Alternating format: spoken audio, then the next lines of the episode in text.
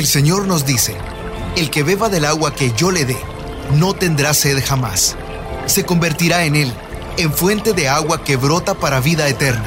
Y para conocer más de esa agua que nos da vida, Buenos días en el camino presenta El Cántaro, un segmento conducido por el padre José Román Flecha, doctor en teología moral, quien nos orienta sobre la verdad de nuestra fe. A continuación,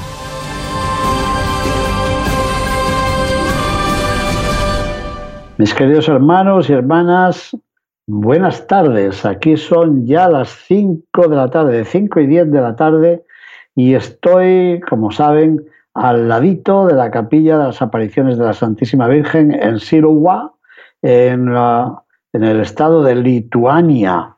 ¿Dónde está Lituania? Ya lo habrán buscado. Es uno de los tres países bálticos, Estonia, Letonia y Lituania. Y aquí estoy mm, impartiendo junto con mi alumna, la doctora María Daniela Viló, repito, un curso, un retiro más bien, organizado por los carmelitas descalzos, que es la Escuela de la Oración.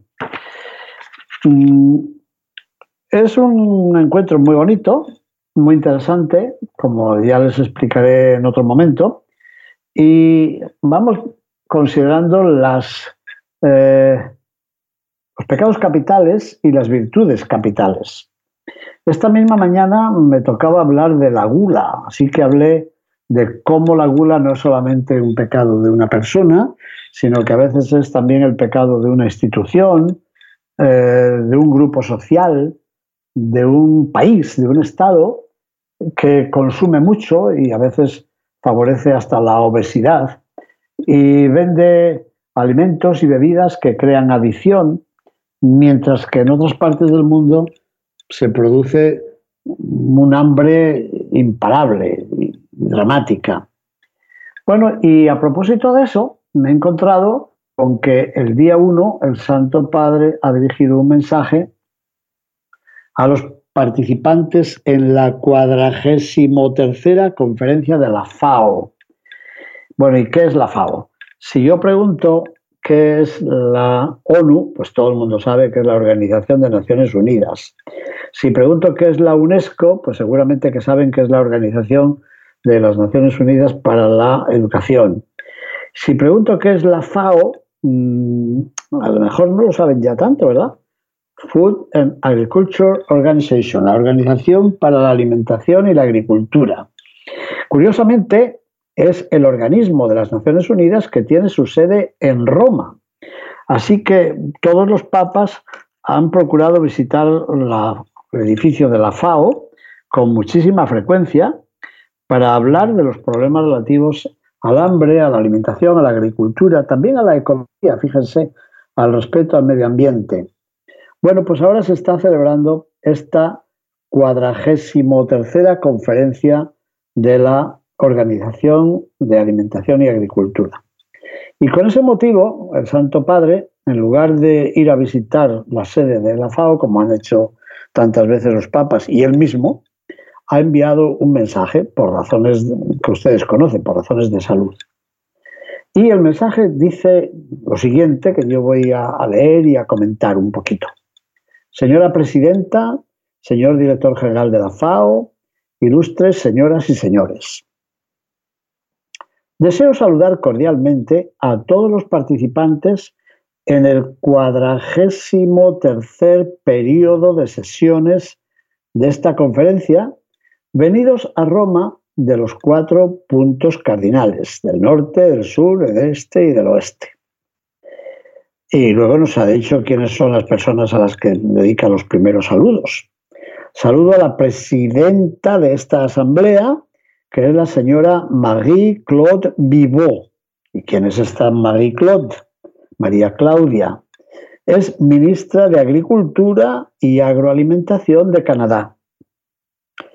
Y saludo también al director general de la FAO, que es el señor, no sé si se pronunciará así, Ku Dong-yu, a quien felicito por haber sido elegido para un segundo mandato al frente de esta organización. Y el Papa ha dicho que quiere alentarle a este señor al mismo tiempo, para que pueda continuar su labor, precisamente en este momento. ¿Qué le pasa a este momento? El Papa ha dicho que es un momento en el que es ineludible, impostergable, inolvidable. Es decir, es urgente. ¿Qué es lo que es urgente? Una acción decidida, preparada, competente. ¿Para qué? Para terminar con la plaga del hambre en el mundo. Una plaga, ha añadido el Papa, que avanza en lugar de retroceder. Algo parecido a lo que hemos explicado esta mañana la doctora María Daniela Viló y este servidor de ustedes. Hablamos de la gula, pero y además de la gula que nos lleva a comer, a comer, a comer, tenemos que pensar en la plaga del hambre que no permite comer, comer, comer a muchas personas. Y esa plaga, en lugar de retroceder, está avanzando. Hay más gente que padece el hambre y hay más gente cada vez. No cesa esa plaga. El rayo que no cesa, que decía el poeta español Miguel Hernández. Bueno, y añadió el Papa, miren, hay millones de personas que siguen padeciendo la miseria y la malnutrición en el mundo entero. Y eso por muchas razones. A veces debido a conflictos armados, las guerras, que están impidiendo los cultivos, están impidiendo la exportación de alimentos. Piensen lo que está ocurriendo ahora mismo en la, guerra de Ucrania. Un tema, por cierto, sobre el cual hace una hora me han preguntado los asistentes a este retiro. Después de mi conferencia, eh, dijeron que sí se podían hacer algunas preguntas y una de ellas mm, directamente fue precisamente esta. ¿Qué pensamos los que venimos de España sobre esta guerra que ellos tienen un poco más cerca, claro? Porque, eh, como sabemos, Lituania ha estado desde la Segunda Guerra Mundial hasta el año 1991 eh, controlada por la Unión Soviética. Así que ellos están preocupados también por la guerra de Ucrania y hoy nos lo han preguntado. Pues bien, el Papa ha escrito en este mensaje que el hambre y la malnutrición en el mundo se deben, en primer lugar, a conflictos armados, a las guerras que hay en diversos lugares del mundo, pero también al cambio climático, de lo cual hemos hablado en alguna ocasión, y a los desastres naturales resultantes del cambio climático. En España durante un mes hemos tenido primero una enorme sequía, después lluvias torrenciales, después granizos inmensos. Han visto que estos días pasados en Chile ha habido el desbordamiento de, muchos ríos.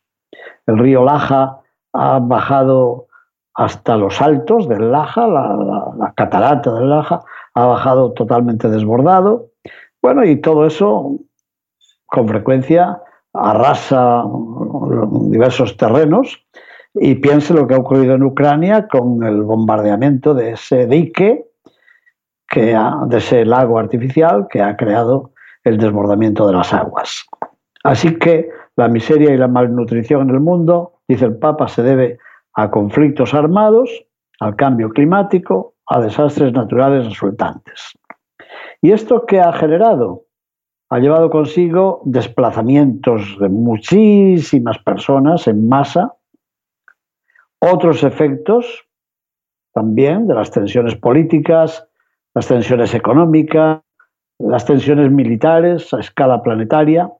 Todo eso está debilitando los esfuerzos que se realizan y que se deberían realizar para garantizar una mejora de las condiciones de vida de las personas en razón de, la dignidad propia de la persona. La dignidad en cuanto a personas y diríamos los creyentes, la dignidad de hijos de Dios. Y ha añadido el Papa, vale la pena repetirlo una y otra vez. ¿Y qué es lo que hay que repetir? Lo siguiente. La pobreza, las desigualdades, la falta de acceso a los recursos básicos, como el alimento, el agua potable, la sanidad, la educación, las dificultades para conseguir una vivienda, todo eso constituye una grave afrenta a la dignidad humana.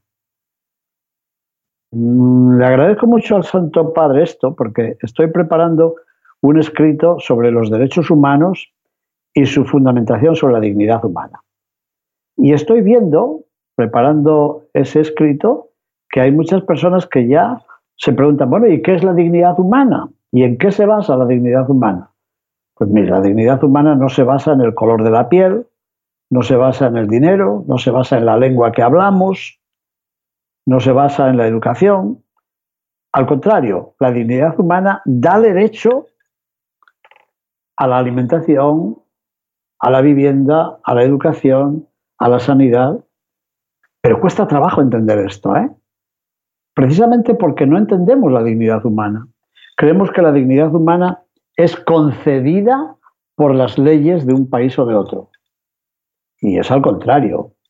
No son las leyes las que dan la dignidad, sino que es la dignidad humana la que justifica a las leyes o las denuncia, o denuncia a las leyes que son injustas. Bueno, es un tema que puede parecer difícil, pero me parece que es muy actual. Después ha dicho el Papa que en nuestros días son muchos los expertos que hay en el mundo que afirman que ese objetivo de el hambre cero, es decir, acabar con el hambre totalmente, ese objetivo parece que no vamos a poder conseguirlo en el plazo fijado por la comunidad internacional, que prometía para dentro de muy pocos años terminar con el hambre en el mundo. El Papa dice, muchos expertos dicen que no lo vamos a conseguir.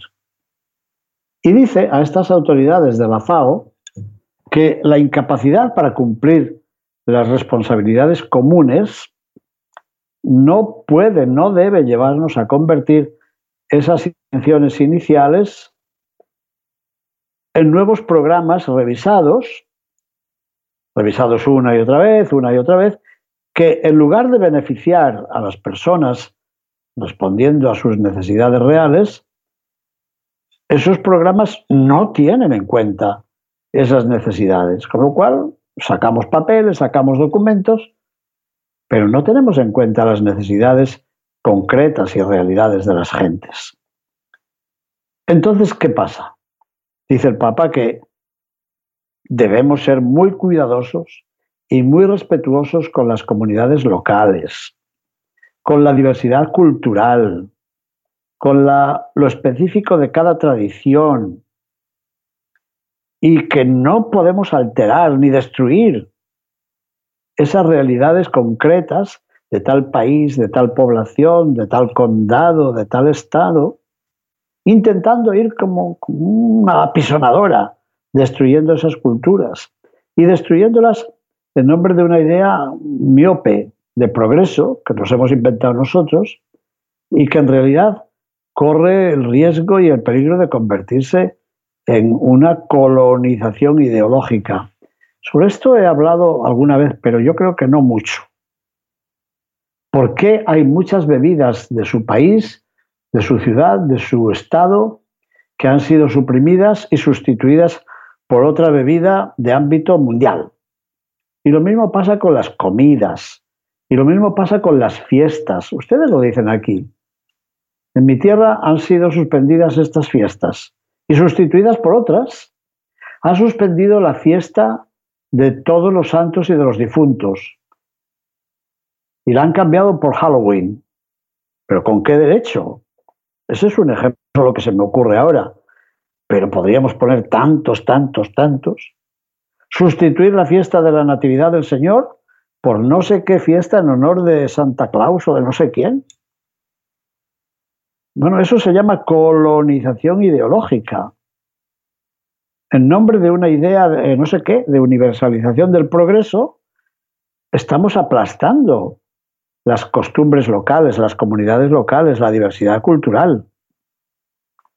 Y ha añadido el Papa, miren, no me canso de repetirlo y de subrayarlo. Las intervenciones y los proyectos deben planificarse y deben ejecutarse saliendo al encuentro del grito, del llanto, del lamento, del clamor de las personas y de sus comunidades.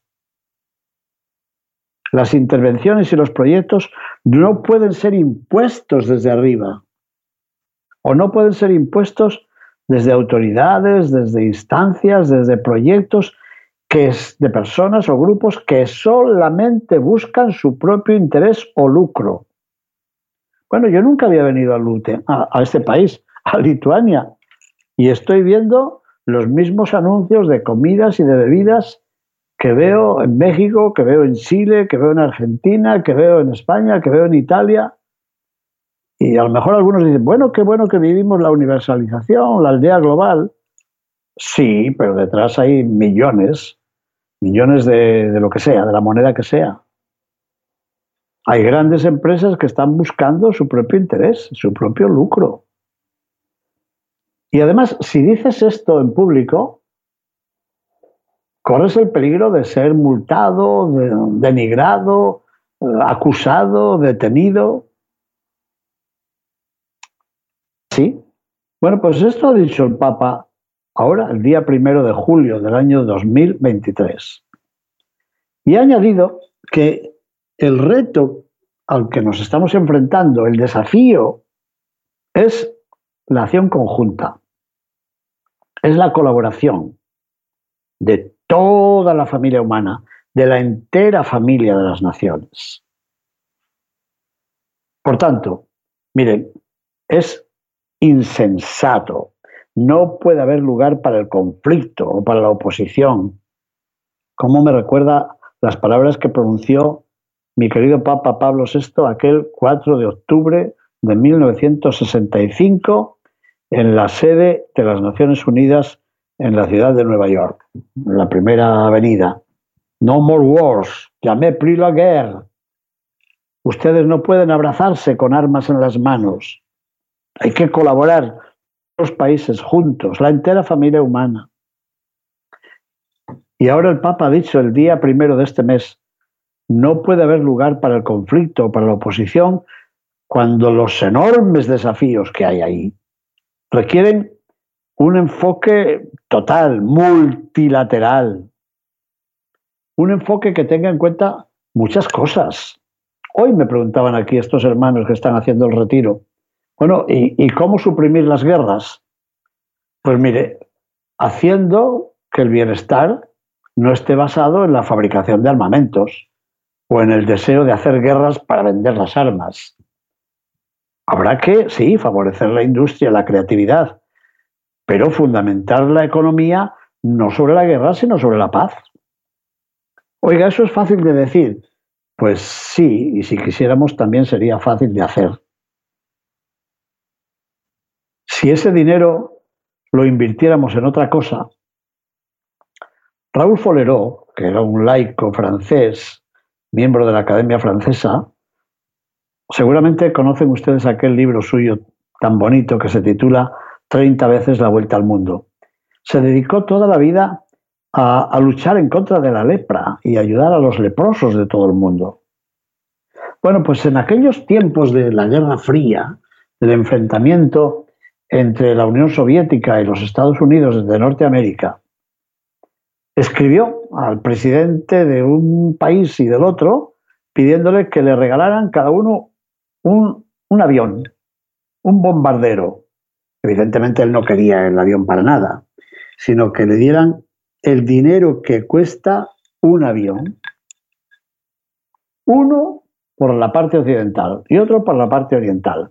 Y les decía, bueno, con eso no disminuye mm, su capacidad de enfrentamiento, ¿no? No se preocupen siguen teniendo ustedes la misma, el mismo potencial de, defensa, pero me regalen un avión. Ni le contestaron. Él dijo que con esos dos bombarderos tendría, es decir, con el precio de esos dos bombarderos, tendría para acabar con toda la lepra del mundo. ¿Qué les parece? Bueno, y al poco tiempo publicó una fotografía de una venta de aviones bombarderos en una ciudad, que no voy a mencionar aquí ahora para no ofender a nadie, Dijo, míralo, ahí está el bombardero que yo pedí y que no me dieron. Ahora, ahora se vende para que lo compre fulanito de tal, lo coloque en su finca o en su rancho para invitar allí a comer o a cenar a sus amigos. Qué terrible. Raúl Folego, un apóstol laico creyente en la defensa de los leprosos del mundo. Bueno, pues eso nos dice también el Papa. Dejemos, dejemos de producir elementos para la guerra y produzcamos elementos para la paz, para la educación, para la sanidad, para las viviendas, para los jóvenes que no pueden contraer matrimonio porque no pueden tener una casa, una vivienda, y tantas cosas. Ustedes saben como yo. Y siguió el Santo Padre. Por ello, la FAO, la Organización para la Alimentación y la Agricultura, y las demás organizaciones internacionales, solo podrán cumplir su mandato y coordinar medidas preventivas e incisivas en beneficio de todos, especialmente de los más pobres, si se da esta colaboración leal y pensada, de consensuado, por parte de todos los actores interesados. Los gobiernos, las empresas, las universidades, también el mundo académico, las instituciones internacionales, la sociedad civil, los individuos, todos, todos debemos hacer un esfuerzo conjunto, dejando al lado esos pensamientos tontos, mezquinos, esas visiones participativas pero falsas, para que todos salgan beneficiados y para que nadie quede ahí olvidado, ¿no? Bueno, terminamos. Nos dijo, dijo el Papa a la FAO, la Santa Sede continuará ofreciendo su contribución en favor del bien común, brindando la experiencia. Somos la institución más antigua del mundo, dos mil años de existencia. ¿Quién tiene tanta experiencia? La Santa Sede puede brindar la experiencia y el quehacer de las instituciones vinculadas a la Iglesia Católica para que en nuestro mundo nadie caiga del pan de cada día. Danos hoy nuestro pan de cada día. Y para que se otorgue a nuestro planeta la protección que necesita, que requiere, de modo que, que esta tierra nuestra vuelva a ser el hermoso jardín que salió de las manos del Creador para deleite del ser humano.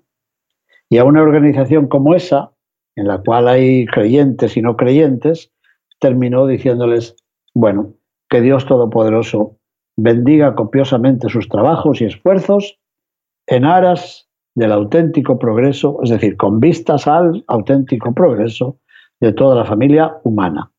Del Vaticano, día primero de julio del año 2023.